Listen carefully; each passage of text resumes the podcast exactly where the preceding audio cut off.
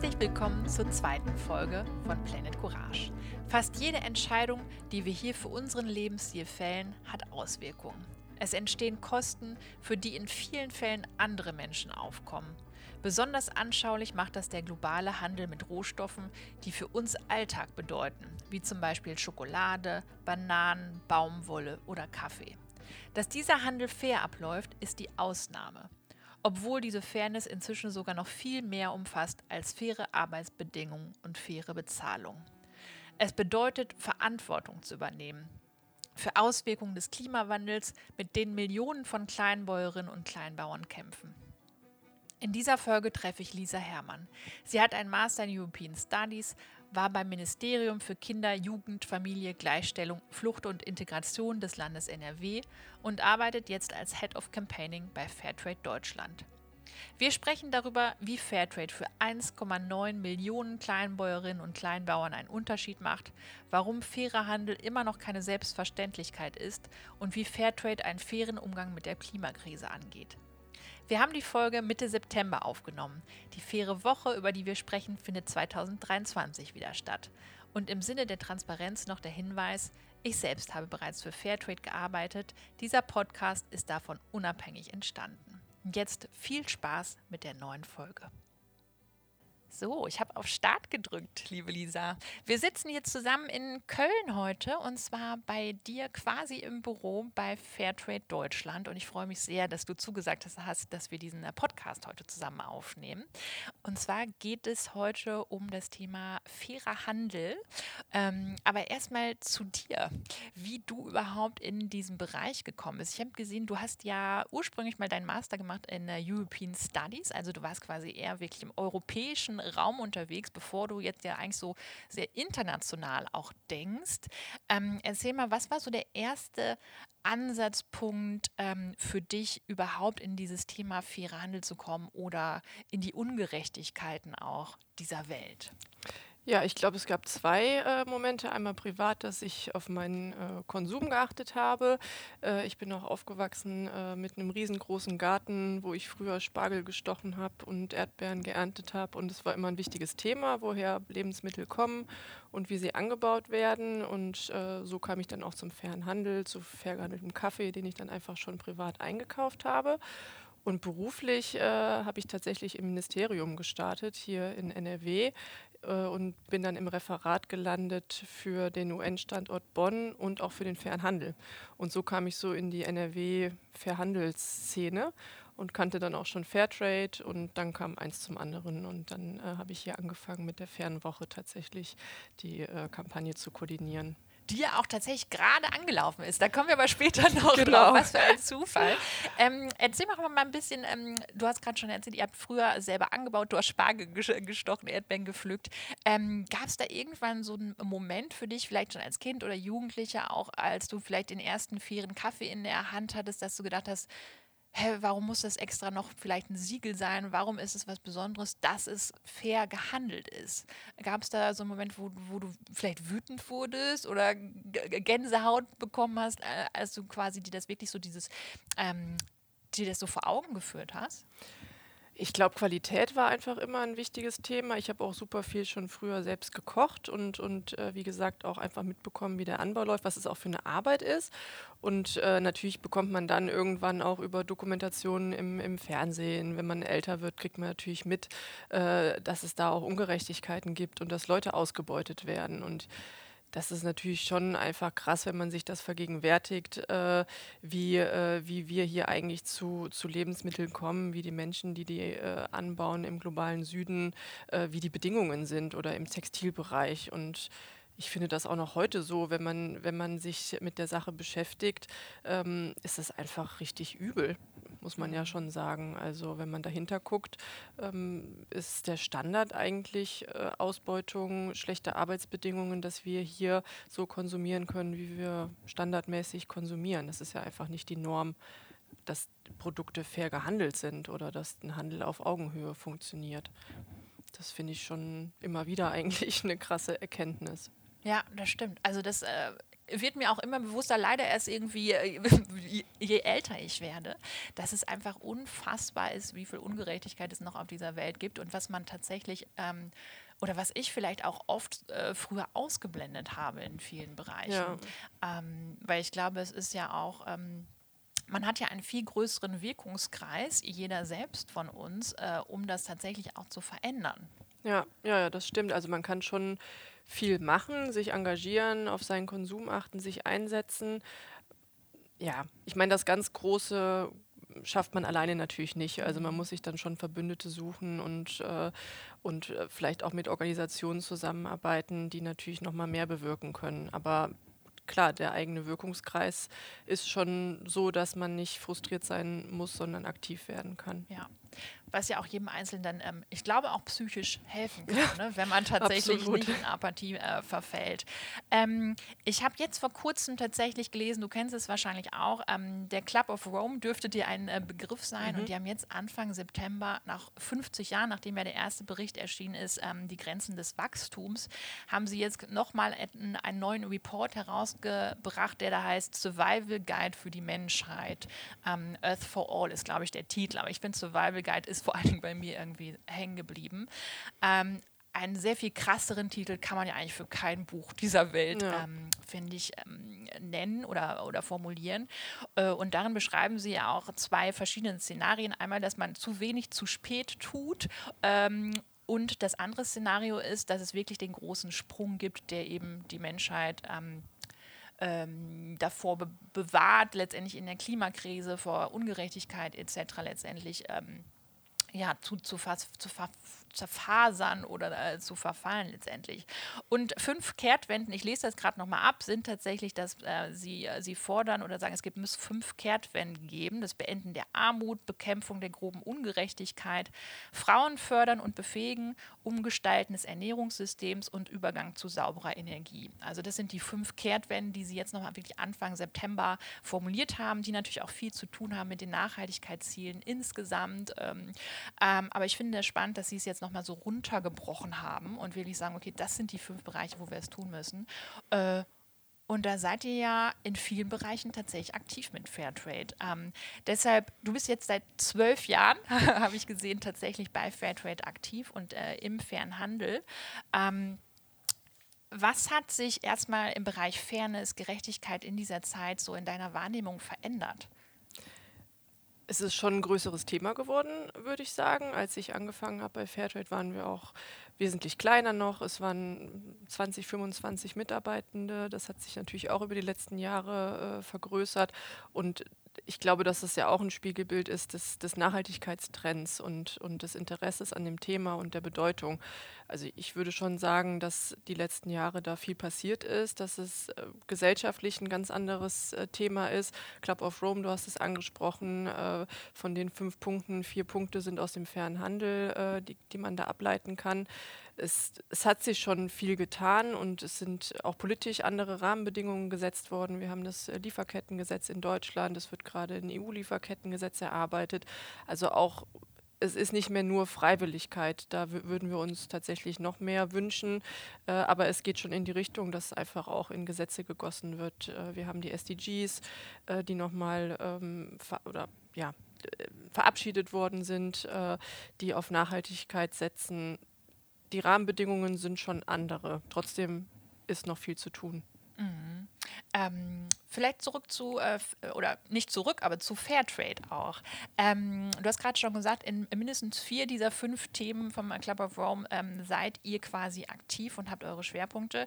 Erzähl noch mal ganz kurz, was ist überhaupt genau fairer Handel? Was, ähm, was hat die Arbeit von Fairtrade mit der Nachhaltigkeit zu tun? Ähm, was ist das was Besondere? Also was macht Fairtrade? Also fairer Handel ist ein alternatives Handelsmodell würde ich so ganz kurz sagen, das äh, auf Augenhöhe passiert mit den Produzentinnen und Arbeiterinnen in Afrika, Asien Lateinamerika. Es beruht eben auch darauf, äh, sie zu stärken, äh, Stichwort Empowerment, äh, dass sie mitbestimmen können, dass sie ihre Rechte kennen, dass sie einen ganz anderen Marktzugang haben, äh, Gleichberechtigung der Geschlechter, Umweltschutz sind alles wichtige Themen, die im fairen Handel großgeschrieben werden und der Mensch steht eher im Mittelpunkt des Handelns. Und Fairtrade ganz konkret ähm, steht hinter dem weltweit bekannten Fairtrade-Siegel, das äh, wir hier auf dem deutschen Markt äh, vergeben und mit Handelspartnern zusammenarbeiten. Und wir fordern eben gerechte Handelsbedingungen und machen dafür auch Lobby-Advocacy-Arbeit, Kampagnenarbeit. Das sind so die Bereiche, in denen wir als äh, Fairtrade aktiv sind. Und das Besondere ist sicher auch das Mitbestimmungsrecht der Menschen, die das Thema betrifft, die wir hier vertreten. Das heißt, die Produzentinnen, die Bäuerinnen äh, im globalen Süden sind zu 50 Prozent beteiligt an allen Entscheidungen, gestalten das System mit. Und das ist, denke ich, auch unglaublich wichtig, weil wir hier auch nicht immer wissen, was jetzt der beste Weg ist. Äh, und das wissen eben die Menschen in Afrika, Asien, Lateinamerika selbst am besten. Mhm. Und äh, was euch zusätzlich äh, auch äh, noch auszeichnet, ist ja die äh, Fairtrade-Prämie, ne? über die ihr quasi dann auch diese besonderen Projekte ja auch bezahlt, beziehungsweise über die diese Befähigung ja dann auch stattfindet. Genau, im Grunde gibt es die Fairtrade-Standards, das ist so der Regelsatz, der Werkzeugkasten im Fairtrade-System. Und zwei wichtige Dinge sind der Fairtrade-Mindestpreis, der gezahlt wird. Ähm, das ist ein Preis, der die nachhaltige Produktion abdeckt und als Sicherheitsnetz fungiert. Das heißt, wenn der Mel Weltmarktpreis beispielsweise für Kaffee sinkt, weil das auch alles Rohstoffe sind, die gehandelt werden an der Börse und äh, sehr volatil sind, wenn also der Weltmarktpreis äh, extrem sinkt, dann ist dieser Mindestpreis gesetzt und ist ein Sicherheitsnetz und wenn der Weltmarktpreis steigt, dann steigt auch mit der, der Mindestpreis mhm. an und die Prämie, die du erwähnt hast, für extra Projekte, ähm, wo auch vor Ort entschieden wird, wie, wie die Prämie eingesetzt wird. Und äh, in, in Infrastrukturmaßnahmen, Schulungsmaßnahmen, äh, Bildung, Klimaschutz, äh, in, in all diese Bereiche kann die Fairtrade-Prämie fließen. Und da habe ich doch mal eine Zahl rausgesucht.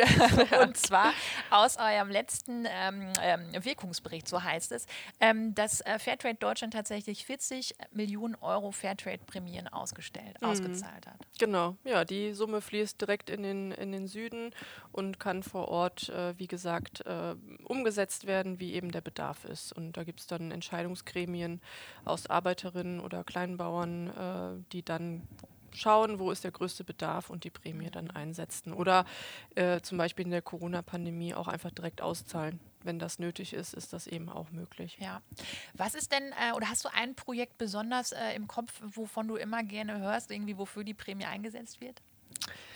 Prämienprojekte. Es gibt viele. Ich finde ein Projekt, was ich immer im Kopf habe, äh, das ist ein Frauenprojekt in Ruanda, Angelique Finest. Das ist ein Kaffeeprojekt, äh, wo nur Frauen den Kaffee anbauen und auch weiterverarbeiten äh, und dann eben die Wertschöpfung schon auch im, in Ruanda liegt und bei den Frauen. Und äh, der Kaffee wird auch in Deutschland verkauft und ich finde das einfach immer sehr äh, ähm, ja, motivierend, äh, dass es eben auch dann zum Thema Geschlechtergerechtigkeit tolle Beispiele gibt. Das ist jetzt nicht direkt ein Prämienbeispiel, aber auch da fließt mhm. natürlich die Prämie hin. Aber es ist so ein übergeordnetes äh, Projekt für Empowerment und eben auch Richtung Frauenförderung, äh, was ich immer ganz, was ich ganz cool finde. Ja. Was ähm, ich tatsächlich früher, ich war ja nicht im Lebensmittelbereich äh, so unterwegs wie du, ähm, was ich ähm, tatsächlich faszinierend finde, ist, mit wie vielen Produzentinnen ihr zu tun hat. Weil ich finde, natürlich, wir sind oder ich bin Konsumentin und ähm, ähm, kaufe im Supermarkt ein, aber ich habe mir manchmal nicht Gedanken gemacht, wie viele Produzentinnen tatsächlich hinter einem Produkt stehen. Das ist ja totaler Wahnsinn. Die Zahl habe ich mir auch aufgeschrieben. und zwar, das sind ähm, 1,9 Millionen Produzentinnen in 71 Ländern, die sich mm. dem mhm. Fairtrade-System ange, angeschlossen mm. haben. Ich finde, das ist totaler Wahnsinn, weil eigentlich, wenn ich mir von einer Marke ein Produkt kaufe, denke ich immer, okay, diese Marke oder dieses Unternehmen hat irgendwo eine große oder da steckt irgendwie genauso ein großer, äh, großes Unternehmen dann beispielsweise in einem Land des globalen Südens hinter, aber so ist es ja nicht. Nee. Magst du mhm. dazu mal was sagen? Ja, ich glaube, wenn man überlegt, wie zum Beispiel Kaffee angebaut wird, äh, dann erklärt sich das recht schnell, weil 90 Prozent des weltweiten Kaffees wird von Kleinbäuerinnen und Kleinbauern angebaut. Und dann kommt natürlich auch schnell äh, eine große Zahl zusammen. Es sind eben nicht äh, einfach nur große Riesenplantagen, äh, mit denen dann ein Unternehmen arbeitet, sondern zahlreiche Kleinbäuerinnen, die dann sich in der Zahl abbilden, sich äh, genossenschaftlich organisieren und äh, nochmal übergeordnet in den Produzentennetzwerken organisieren. Also Fairtrade hat drei Produzentennetzwerke in Afrika, Asien, Lateinamerika, wo dann eben alle äh, Produzentinnen vertreten sind. Ähm, genau. Und ja, bei Kaffee, ich fand die Zahl am Anfang auch überraschend, dass 90 Prozent tatsächlich aus äh, kleinbäuerlicher Landwirtschaft stammt. Ja, und ich finde, das erklärt ja auch noch mehr, warum äh, man sie auch so unterstützen kann. Also es ist ja dann klar, sobald sich der Kaffeepreis dann irgendwie verändert oder für Bananen oder etwas anderes, dass sie dann natürlich als, wenn sie als einzelne ähm, Produzentinnen ähm, ein Produkt produzieren, dass sie ja dann ähm, ja viel schneller übergangen werden können. Ja, sonst. absolut, genau. Und äh, natürlich auch sowas wie Marktmacht. Mhm. Äh, wenn, wenn die Kleinbäuerinnen sich nicht zusammentun, haben sie eben keine Stimme. Und das ist ja der erste Ansatz im Fernhandel, dass man schaut, wie kann man gebündelt äh, für Kleinbäuerinnen sprechen. Und ähm, das macht schon natürlich einen großen Unterschied, wenn man in irgendeiner Form dann organisiert ist und nicht nur für sich alleine spricht und, ja. und kämpft, sage ich mal, für gerechtere Bedingungen. Ja. Ihr ähm, steuert das ja nicht nur als Fairtrade Deutschland alleine äh, global. Ähm, wie seid ihr strukturiert insgesamt? Ich habe ja schon verraten, wir sitzen hier bei dir im Büro. Sag mal was dazu, wie ihr aufgestellt seid, um dieses, dieses riesige Netzwerk auch zu handeln. Mhm, genau, es ist ja tatsächlich weltweit und wir hier in, äh, in Köln sind die deutsche Fairtrade-Organisation. Im System nennen wir das nationale Fairtrade-Organisation. Da gibt es noch äh, über 20 weitere in anderen Ländern, äh, von der Schweiz bis Kanada, ähm, Japan, Großbritannien. Und wir alle sind gemeinsam organisiert im Dachverband. Das ist dann Fairtrade International mit Sitz in Bonn. Hier werden die Fairtrade-Standards äh, festgelegt und, und äh, mit den Produzenten auch eng zusammengearbeitet, auch politische Arbeit geleistet. Und äh, das Ganze wird kontrolliert äh, von FlowCert. Das ist eine unabhängige Organisation wiederum in Bonn, die dann prüft, ähm, ja, werden die Fairtrade-Standards eingehalten, ähm, äh, wie läuft eine Zertifizierung ab, das ist alles FlowCert. Und vor Ort sind eben die drei Produzenten Netzwerke, die ich erwähnt hatte, auf den verschiedenen Kontinenten, die dann vor Ort mit den Produzentinnen natürlich am engsten zusammenarbeiten und da unterstützen. Ja, ähm, ihr habt ja fünf Bereiche, in denen ihr vor allen Dingen oder sehr stark tatsächlich auch seid und noch viele andere. Aber es sind Kaffee, Kakao, Bananen, Blumen, da vor allen Dingen die Rosen, äh, glaube ich, und äh, Baumwolle. Ähm, es gibt ja noch viele andere ähm, Bereiche. Wie funktioniert das dann mit der Lizenzierung? Also kommen denn die ähm, die, ähm, die Partner, die Unternehmen auf euch zu und sagen, wir möchten da gerne unsere Lieferkette äh, fairer aufstellen. Wie funktioniert das genau und ähm, welche Branchen oder welche Produktkategorien melden sich da auch bei euch? Mhm, genau, es funktioniert, wie du gesagt hast. Die äh, Unternehmen, die interessiert sind, die melden sich bei uns beziehungsweise würden dann auch mit FlowCert äh, zusammenarbeiten, wenn es um die Lizenzierung beziehungsweise um die Zertifizierung geht. Und ähm, ja, also es gibt viele Produkte, die, die du genannt hast. Kaffee ist sicherlich äh, ganz vorne mit dabei. Kakao, Blumen äh, hat sich über die letzten Jahre wirklich als wichtiges Produkt auch entwickelt. Und äh, dann geht man eben zusammen durch äh, die Lieferkette. Wo beziehen wir? Ähm, es muss natürlich dann umgestellt werden auf eine Fairtrade-Kooperative. die Fairtrade-Standards müssen eingehalten werden, die Preise müssen bezahlt werden. Das muss natürlich alles gewährleistet sein, bevor man dann überhaupt äh, mit dem Produkt, ähm, mit dem Siegel auf dem Produkt auf den äh, Markt kommen kann. Mhm. Was glaubst du, was hält Unternehmen noch davon ab, mit euch zusammenzuarbeiten? Ich weiß es nicht. wo sind so die größten Herausforderungen, die tatsächlich. Hm, ich, glaub, ich weiß nicht, ich glaube, manche Unternehmen haben vielleicht noch äh, im Kopf, dass es auch ohne Nachhaltigkeit und ohne eine transparente Lieferkette funktioniert. Corona hat gezeigt, dass, dass diese Lieferketten wirklich sehr äh, instabil sind und äh, bei jeder Krise zeigt sich, äh, je besser ich meine Lieferkette und je enger ich mit den Produzentinnen zusammenarbeite, äh, desto besser. Und ja, ich denke, da wird auch noch ein Umdenken in den nächsten Jahren äh, hoffentlich stattfinden, weil es auch einfach, muss man auch wirklich sagen, auch der Klimawandel, äh, es wird die Folge sein, dass die Produkte, die Rohstoffe gar nicht mehr in der Form verfügbar sein werden, wenn man nicht jetzt auch handelt und wirklich äh, umdenkt. Also Kaffee in den Anbauregionen, die wir aktuell haben, wird durch den Klimawandel vielleicht der Anbau gar nicht mehr möglich sein. Also da muss man auch mal in die Zukunft schauen, was, was dann eigentlich noch an, an Rohstoffen verfügbar ist. Genau, und ähm, ich finde, da zeigt sich ja auch äh, besonders, wie ähm, ja, die SDGs zusammenhängen, beziehungsweise die Nachhaltigkeitsziele, dass du nicht nur sagen kannst, okay, ähm, wir machen jetzt nur fairen Handel, sondern es hat immer eben auch mit anderen komplexen Themengebieten zu tun, wie den eben dann beispielsweise der Klimakrise. Ähm, und wir haben ja eben schon über die Prämien gesprochen und die Anbaubedingungen etc. Magst du mir erzählen, wieso also eigentlich ist es offensichtlich, aber wieso Klima jetzt dann quasi immer wichtiger wird oder die klimatischen Bedingungen für eben auch fairen Handel? Genau, es ist natürlich auch ein globales Thema, was wir jetzt alle noch mal viel stärker äh, merken, auch hier in Europa. Wir hatten einen viel zu heißen Sommer, Dürre, Überschwemmungen, Waldbrände. Äh, das Thema ist noch mal viel näher gerückt und ist ja kein lokales Thema, sondern es ist einfach global und es hängt zusammen, äh, wie wir global wirtschaften. Und der faire Handel und äh, Bioanbau sind natürlich erstmal besser fürs Klima. Es geht aber auch viel um äh, Klimagerechtigkeit und, und Anpassung. Das heißt, der globale Süden ähm, kann am wenigsten für, den, äh, für die aktuelle Situation und ist aber am stärksten betroffen. Und die Bau Bäuerinnen und Bauern, die merken das ganz konkret schon vor Ort, äh, schon viel früher und viel stärker als wir. Und da setzt der faire Handel eben an und äh, unterstützt bei Anpassungsmaßnahmen, bei Schulungen, äh, resistenten Pflanzen. Ich habe vor Ort in Peru selbst mal den Kaffeepilz äh, gesehen und die Auswirkungen. Und das war äh, krass, äh, hektarweise tote Kaffeepflanzen. Ähm, hier unterstützen wir dann mit ähm, Kaffeepilzresistenten Setzlingen ähm, und das ist einfach vor Ort schon ganz anders angekommen als bei uns. Und ähm, es wird auch in Zukunft ja nicht, nicht besser werden, sage ich mal, oder es muss gehandelt werden. Und deshalb ist es auch für den fairen Handel ein super wichtiges Thema, dass wir hier gemeinsam aktiv werden und, und auch für Klimagerechtigkeit ein Stück weit sorgen. Ähm, ist das auch, also Klima, das äh, Thema, was für euch, also ja, auch jetzt mit dem Sommer, den wir hier in Deutschland ähm, erlebt haben, ist es wahrscheinlich was, was für euch auch jetzt immer mehr in den Vordergrund äh, tritt. Genau, das ist ein wichtiges Thema, dem wir uns nächstes Jahr auch noch mal stärker widmen wollen.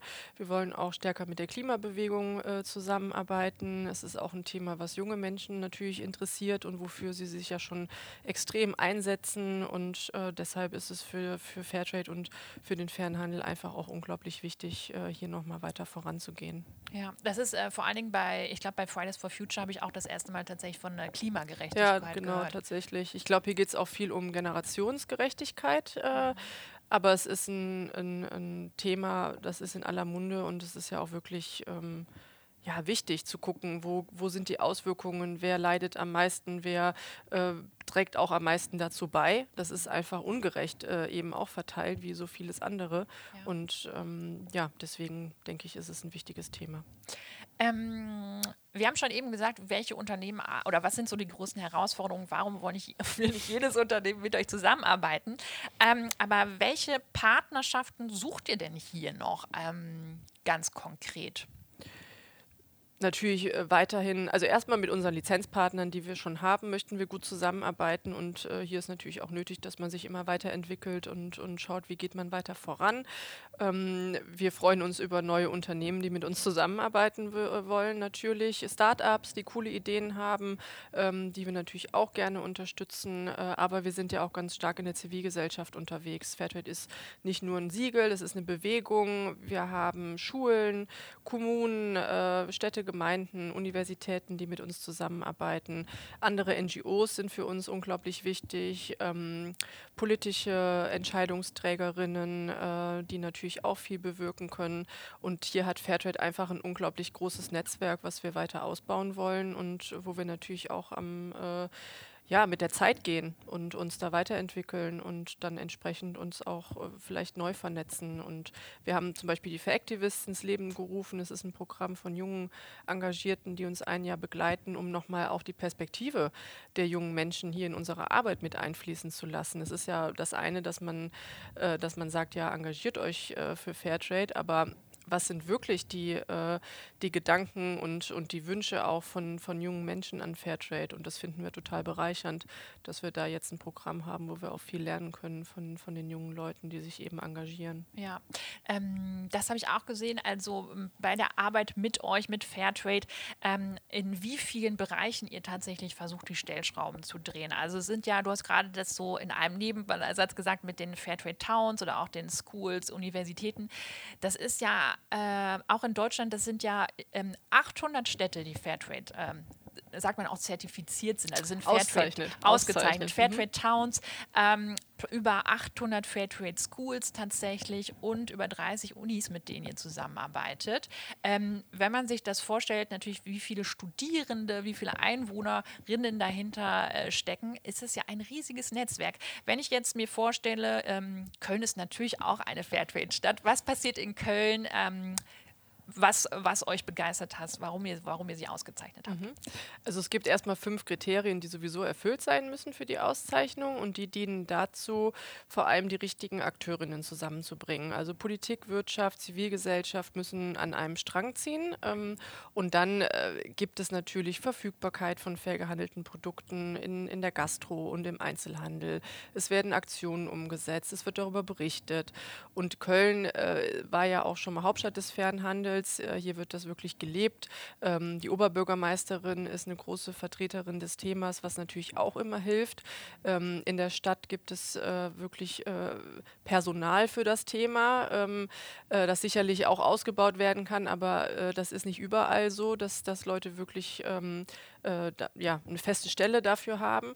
Und ähm, ja, in Köln, das war jetzt erst die Fairtrade Night äh, letzte Woche im Museum, eine ganz tolle Veranstaltung zur fairen Woche, wo ähm, äh, Unternehmen in Köln, Startups ausstellen, eine Podiumsdiskussion und ähm, einfach eine schöne, eine schöne Atmosphäre im Museum, wo man den Fernhandel in Köln kennenlernen kann, äh, bis hin zu, zur Grundschule, die vertreten ist. Ähm, du hast es erwähnt, die Schulen, die Uni hier in Köln ist Fairtrade University. Es passiert viel zu öffentlicher Beschaffung. Faire öffentliche Beschaffung ist ein wichtiges Thema. Also was kauft die Stadt ein?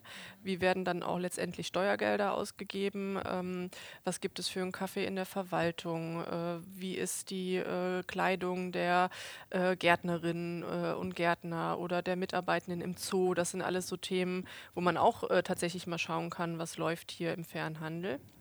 Ja, und deshalb sind wir von Köln begeistert und äh, es ist natürlich auch unser Standort und wir sind hier gut vernetzt ähm, und freuen uns, dass das wirklich auch bis hin zum Karneval mit fairen Strüsschen, faire Kamelle gibt es auch. Also das Schöne ist, es gibt eigentlich kein Thema, was man nicht angehen kann. Wie du es mhm. schon gesagt hast, das Netzwerk ist riesig, aber auch die Möglichkeiten. Es ist einfach äh, da sind wirklich äh, kaum Grenzen gesetzt, wo man überall ansetzen kann und nach einer fairen Alternative schauen ja. kann.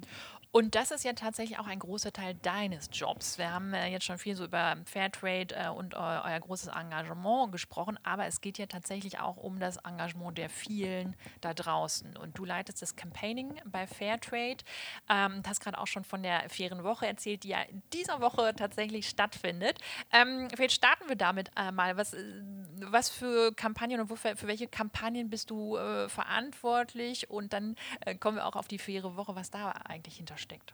Also wir haben verschiedene Kampagnen. Äh, die Fairtrade Towns, Schools, Unis, die nennen wir ähm, ja, Community-Kampagnen. Ähm, da geht es einfach darum, dass, äh, dass sich die Aktiven vor Ort in der Schule, äh, auf dem Campus ähm, in der Stadt einsetzen. Wir haben die For Activists, das Programm der, der jungen Aktiven und machen aber auch über das Jahr zeitlich befristete Aktionskampagnen. Dazu zählt die Faire Woche im September, die gibt es schon seit über 20 Jahren, die größte Aktionswoche in Deutschland. Wir haben das Faire Frühstück, äh, weil einfach so viele Produkte aus dem fairen Handel schon auf unserem Frühstückstisch stehen. Wir haben die ähm, Fairtrade at Fashion Revolution. Tatsächlich äh, ist da der Anlass die Fashion Revolution im April, wo wir mit Fairtrade auch dabei sind und den Textilstandard beispielsweise promoten und äh, Alternativen gegen Fast Fashion, was ja wirklich auch, oder Ultra Fast Fashion äh, besser gesagt, ähm, äh, zeigen wollen. Und in der Vorweihnachtszeit die Sweet Evolution rund um Kakao. Genau, also wir sind da recht aktiv und äh, freuen uns dann auch immer, wenn das Netzwerk mit mitmacht und es funktioniert im Grunde nur dadurch, dass lokal so viel passiert, weil wir natürlich hier in Köln ähm, unsere Mittel sind dann ja auch begrenzt und äh, wir bieten dann ein Paket an und eine Idee, wie man vor Ort aktiv werden kann. Mhm. Und so funktioniert das im Grunde, dass dann wirklich bundesweit äh, jetzt zur Fernwoche zum Beispiel 2000 Aktionen stattfinden. 2000 Aktionen. Da muss man auch nochmal ein Ausrufezeichen hintersetzen. Ich finde das schon beeindruckend. Ähm, wir haben eben, oder ich habe dir eben schon erzählt, ich habe in Düsseldorf auch im Fenster der Verbraucherzentrale unter anderem gesehen, dass faire Woche ist und dass äh, Fashion im Mittelpunkt steht. Und ich glaube, das ist auch ein besonderes Herzensthema auch von dir. Und äh, ich glaube, das ist auch ein Thema, wir haben es eben schon im Vorgespräch gesagt, dass ähm, gefühlt wird es auch wie viele andere Themen immer relevanter. Was tragen wir eigentlich am Leib? Wo, wo kommt das her? Warum treibt dich das Thema besonders um? Ja, ich finde, es ist so ein nahes Thema, wie du sagst. Es geht einfach um Kleidung, die ich mir jeden Tag aussuche. Ähm, aber auch die textile Lieferkette finde ich äh, spannend, weil sie einfach äh, unglaublich lang ist und unglaublich global verzweigt. Äh, das T-Shirt, äh, was wir hier auch heute anhaben, äh, ist im Zweifel einmal um, den, um, den, äh, um die Erdkugel ähm, gereist, bevor es im Kleiderschrank hängt. Ähm, in verschiedenen Ländern gibt es dann Stationen, Färbung und Konfektionierung. Also das finde ich äh, schon auch einfach total krass, ähm, wie, wie Kleidung produziert wird.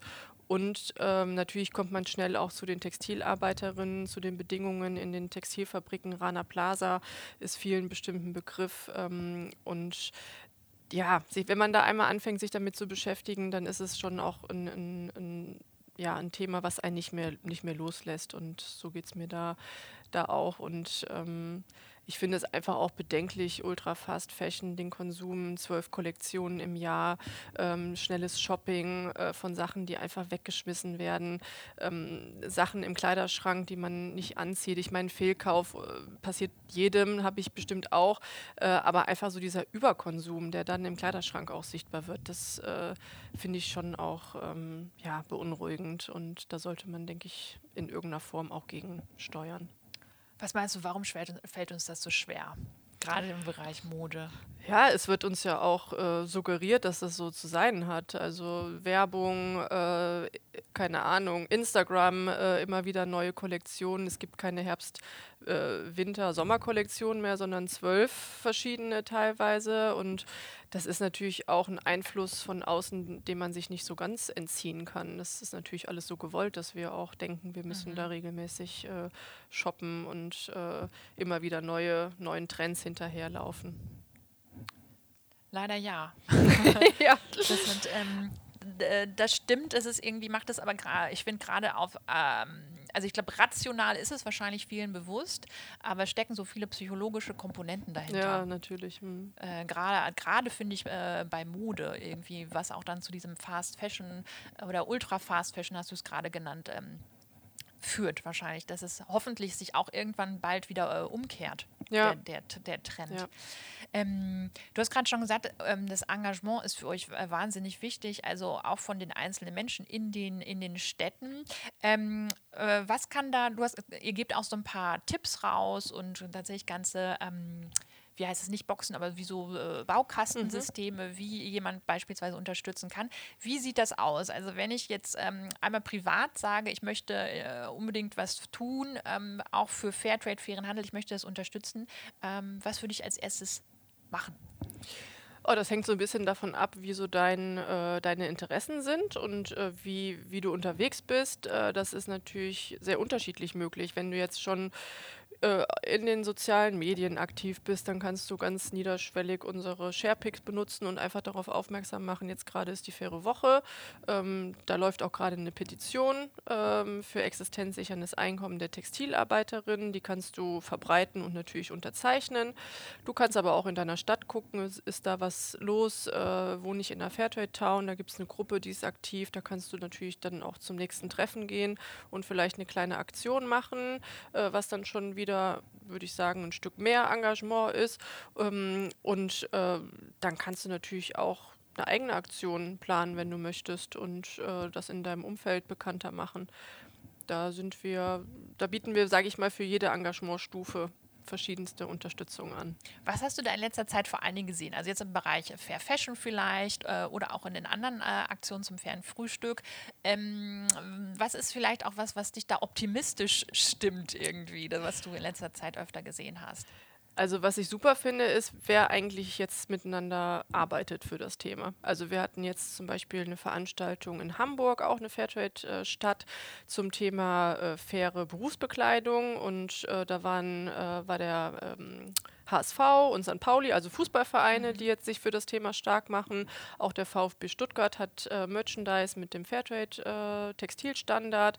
Die sind dann zusammen mit der Stadt unterwegs und mit NGOs und Schulen. Also ich finde es einfach äh, sehr motivierend, welche Netzwerke da entstehen und wer sich mhm. gemeinsam stark macht. Und da sehen wir auch, dass das wirklich äh, die größte Wirkung entfaltet wenn sich einfach auch Akteure zusammentun, die vorher vielleicht noch gar nicht zusammengearbeitet haben und auf einmal merkt man, oh, da gibt es viele äh, Schnittstellen und äh, wir können gemeinsam was erreichen. Und das sehen wir an vielen Stellen, ähm, wie die Zusammenarbeit nochmal anders aufgestellt wird. Mhm. Also da geht es ja generell ähm, auch wir sollen ja alle sehr viel mehr zusammenarbeiten, beziehungsweise ähm, Kollaboration, glaube ich, ist irgendwie so das große Thema vielleicht dieses Jahrzehnts auch mit, äh, weil die einzelnen Akteure eben dann doch nicht so viel bewirken können, sondern eher irgendwie geschaut wird, okay, wo bringt eigentlich wer welche Expertise mit? Ähm, und du hast gerade schon gesagt, was, ähm, was ich jetzt tun könnte, wenn ich mich privat auch engagieren möchte, aber ähm, wenn ich jetzt im Unternehmen arbeite und tatsächlich sage, auch eigentlich könnte mein Unternehmen da auch mal die nächsten Schritte gehen, um äh, vielleicht auch hier diesen großen Sprung, den wir ganz am Anfang gesagt haben, äh, mitzugehen mit dem Unternehmen was würdest du demjenigen raten? Also bietet ihr auch so äh, Beratungen an im etwas größeren Stil? Ich habe jetzt letztens gesehen, dass der WWF beispielsweise auch ins Consulting geht, ähm, um tatsächlich wahrscheinlich auch seine, Ex oder nicht wahrscheinlich, also seine Expertise eben aus dem Bereich äh, Artenschutz irgendwie den Unternehmen mitzugeben. Ähm, was meinst du, was würdest du jemandem raten, der im Unternehmen wirklich aktiv werden möchte? Also jeder, der aktiv werden möchte, kann sich natürlich bei uns melden. Äh, wir beraten natürlich, was äh, die Lieferkette, was eine Umstellung auf Fairtrade äh, angeht. Ähm, ein wichtiges Thema ist auch unternehmerische Sorgfaltspflicht entlang der Lieferketten. Lieferkettengesetz hatten wir auch schon gesagt. Hier spielt Fairtrade auch eine Rolle und äh, da sind wir natürlich auch Ansprechpartnerinnen, äh, wenn es darum geht, was Fairtrade hier leisten kann. Und ähm, wir vernetzen auch. Es gibt natürlich auch die Möglichkeit, äh, sich einfach mit anderen äh, Akteurinnen auch mal auszutauschen. Bei Fairtrade kommen einmal jährlich die Unternehmen zusammen, mit denen wir äh, arbeiten. Ähm, das machen wir aber auch ähm, in der Zivilgesellschaft, dass wir Städte zusammenbringen, Unis und der Austausch mit anderen ist ja sicherlich auch ein, ein sehr guter Weg, um nochmal neue Inspiration zu bekommen. Und das Ganze auch eigentlich immer digital und analog. Äh, seit Corona natürlich. Geht ja nicht mehr anders. Genau. Aber ich, äh, ich äh, sage es deshalb so, weil ähm, bei einigen Sachen wie zum Beispiel Online-Petitionen und so, da hat man oft das Gefühl, ach, das kann ich mal kurz unterschreiben, das geht schnell. Aber bei euch sieht man ja auch, dass es viel auch wirklich ums Treffen geht, ums Analoge, dass man sich wirklich auch eben auf die Straße auch mal begibt und äh, Menschen mit Menschen spricht da draußen im rechten, äh, echten Leben. Wie schätzt du das ein, dieses Zusammengefüge aus digital und äh, analog? Also ich muss sagen, es hat gut geklappt. Wir sind tatsächlich gut durch Corona gekommen. Die äh, Aktiven haben sich darauf eingelassen. Wir haben neue Formate entwickelt. Äh, beispielsweise äh, bringen wir die Schulen zusammen äh, in den Ländern äh, und organisieren Schülerinnenakademien. Und das haben wir dann einfach auf digital umgestellt und das hat auch funktioniert. Es gibt ja auch digitale Tools, wie man dann äh, Thementische und Netzwerken ein Stück weit in den digitalen Raum verlegen kann. Ähm, wir hatten den digitalen Neujahrsempfang, also sowas funktioniert dann schon. Aber wie du auch sagst, im Ganzen sind einfach Grenzen gesetzt. Wenn ich jemanden persönlich kennenlerne, ist es nochmal natürlich eine andere Verbindlichkeit. Und äh, in jedem Slot, wo es möglich war, äh, wurde es ausgenutzt, dass man nochmal auf die Straße kann und, und Leute und Aktive ansprechen, äh, weil das einfach, ne, es ist einfach was anderes. Aber wir fahren, glaube ich, eine ganz gute Mischung. Mhm. Ähm, was würdest du, was hatte ich in den Jahren bei Fairtrade, Fairtrade, Fairtrade, so heißt es, ähm, so den größten Aha-Effekt bei dir gehabt? Ähm, manchmal hat man ja diese äh, Momente, wo man denkt, warum wusste ich das nicht und vor allen Dingen, warum ist das nicht irgendwie da draußen sehr viel bekannter, dieses Thema? Gibt es da was, wo du denkst, ich möchte das nicht mehr gefragt werden, ich möchte, dass das jetzt Common Sense ist? Oh, das, ähm, also ich habe eher, äh, was ich so in den Jahren gelernt oder was sich immer wieder bestätigt ist, dass man einfach mit einer Idee starten sollte das finde ich eher so, dass äh, mich das auch in meinem Job sehr inspiriert, dass, äh, dass man einfach vorangeht und am Ende funktioniert es irgendwie. Also das finde ich doch immer äh, erstaunlich, ähm, dass, dass wir dann Ideen entwickeln und, und ich vielleicht einen Moment habe, wo ich denke, oh je, hoffentlich funktioniert das überhaupt. Und dann kommt eins, äh, eins nach dem anderen zusammen und, und es funktioniert dann am Ende doch und wir haben viele Unterstützerinnen und äh, es fügt sich. Das, das finde ich eher irgendwie eine Erfahrung äh, der letzten Jahre. Deshalb hast du auch zu diesem Podcast so gesagt. genau, wir machen spontan hier alles möglich. Ah, sehr gut. Ähm, an welchem Tisch würdest du Fairtrade gerne mal mitverhandeln sehen? Also ein spannendes Gremium finde ich tatsächlich die UN-Generalversammlung und ich fände es super cool, wenn da mal eine junge Kaffeebäuerin vielleicht erklären würde, wie sie betroffen ist vom Klimawandel, äh, wie ein Handel auf Augenhöhe funktioniert, ähm, vielleicht gemeinsam mit einem Veraktivist hier von uns, ähm, dass man einfach nochmal die Weltgemeinschaft anders ähm, anspricht und äh, aufrüttelt, dass wir wirklich zusammen was erreichen müssen. Warum ist das noch nicht passiert? Ja, gute Frage. Oder was müsste dafür passieren, damit das äh, Realität wird? Weil ihr seid ja so gut vernetzt. Das wundert mich jetzt fast, dass das noch nicht geklappt hat. Ja, ich glaube, wir sind dran. Aber ähm, es ist natürlich auch ein Gremium, wo viele äh, Persönlichkeiten sprechen wollen. Und äh, natürlich war auch schon unsere Bundesregierung vor Ort, die neue mhm. Außenministerin. Ähm, aber es passieren einfach auch, ich meine, aktuell so viele Krisen äh, auf der Welt. Ähm, dass, ja, ich glaube, da müssen wir einfach noch dranbleiben, dass da tatsächlich mal eine Person steht, die wirklich vom, vom Handel ähm, im globalen Süden, dass sie aus eigener Erfahrung mal sprechen kann. Gibt es ein ähm, Unternehmen oder eine Branche, wo du dir wünschen würdest, dass die mal mit euch Kontakte aufnehmen? Oder wo es dir manchmal in den Fingern juckt, dass du den Hörer in die andere Hand nimmst? Ich finde die Textilindustrie, da kann sich noch viel tun. Wir sind da zwar, können sich noch ein paar ja, da können sich noch ein paar melden. Ja. Also da gibt es noch genügend große Firmen, die wirklich äh, umstellen können. Ähm, meinst du, das hat auch mit Mut zu tun? Ja, klar. Ich meine, äh, voranzugehen und, und eine Idee zu wagen, ist immer mutig und vielleicht der Erste zu sein und zu hoffen, dass es funktioniert. Und äh, man muss vielleicht auch mal alte Gedanken und Verhaltensmuster überdenken und hinterfragen und einfach wirklich feststellen, dass es so nicht mehr weitergeht, dass wir wirklich anders konsumieren müssen, anders denken müssen und dass es genügend Leute gibt, die da auch vielleicht schon bereit zu sind und das Angebot aber noch nicht da ist. Einfach vielleicht radikaler zu denken und, und wirklich mal was zu wagen. Das hat, denke ich, schon sehr viel mit Mut zu tun. Gibt es da einen Bereich, wo du gerade äh, an dir arbeitest? Oder wo es etwas gibt. Vielleicht hast du, äh, es gibt ja viele Challenges beispielsweise gerade, in denen man sich so ein bisschen austestet. Gibt es da gerade was, wo du selber mit dir noch ins Gericht gehst, dass du denkst, ach, da könnte ich auch vielleicht mal eine neue Perspektive einnehmen oder tatsächlich radikaler werden? Also ich denke, Konsum kann man immer noch mehr machen und Lebensmittelverschwendung tatsächlich. Also ich äh, ja, da kann man, glaube also ich habe jetzt einfach angefangen, äh, nochmal anderes Lebensmittel weiter zu verarbeiten. Das ist jetzt sicherlich auch nichts Neues, aber ähm, ich versuche da einfach nochmal weniger wegzuschmeißen, was Verpackung angeht, äh, wie viel Plastik man einkauft und, äh, und einfach weiter auch an meinem eigenen Konsum zu arbeiten, ähm, regionaler, vielleicht auch saisonaler. Das sind ja alles so Themen, die, die man auch nochmal angehen kann. Ja, ich finde aber auch klar, radikal ist auch gut, aber ja, ich glaube, man darf es jetzt, man muss auch ein Maß finden. So, mhm. das ist, mhm. glaube ich, auch wichtig, weil sonst ist die Verzweiflung schnell groß. Ja, das äh, bringt mich auch zur nächsten Frage. Ähm, äh, how to stay sane in an insane world. Äh, das äh, habe ich letztens gelesen in einem äh, Artikel und da auch mit einer Freundin drüber gesprochen. Ähm, was sind da so, weil du arbeitest ja in einem Feld, was wahnsinnig komplex ist und was wahrscheinlich auch manchmal sehr, sehr schwierig ist, auch ähm, für dich persönlich. Ähm, oder ich finde, je mehr man in manche Bereiche reinschaut, desto schwieriger kann man manchmal damit umgehen oder muss bestimmte Wege finden, um das zu können und nicht den Optimismus zu verlieren. Wie machst du das? Was sind so deine Mutbooster? Ja, das ist tatsächlich so. Also vor allem auch das Klimathema, muss ich äh, sagen, dass äh, bei manchen Gesprächen, auch hier bei uns, äh, wird mir schon auch Angst und Bange. Also das ist schon, wenn man sich da, wie du sagst, mit beschäftigt, äh, wie da die Zukunft aussieht, äh, auch mit den anderen Krisen, die wir gerade haben, äh, finde ich das schon auch für mich persönlich erschreckend.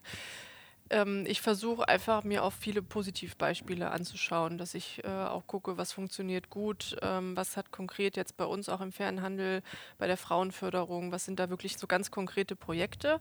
Ähm, und ich beschäftige mich auch mit der Kommunikation über die Themen. Was sind so die Narrative, die wir benutzen? Ähm, wie muss man das eigentlich kommunizieren, um, um Menschen zu erreichen und es nicht nur, sage ich mal, wirklich das Horrorszenario ist, was man da äh, erklärt und das finde ich auch immer ganz bereichernd, wenn man wirklich nochmal so äh, auch sich äh, damit beschäftigt, wie könnte man es auch anders erzählen und was macht das auch mit uns, äh, wenn, wenn wir wirklich äh, anders über, über Dinge sprechen. Das finde ich mhm. eigentlich sehr hilfreich.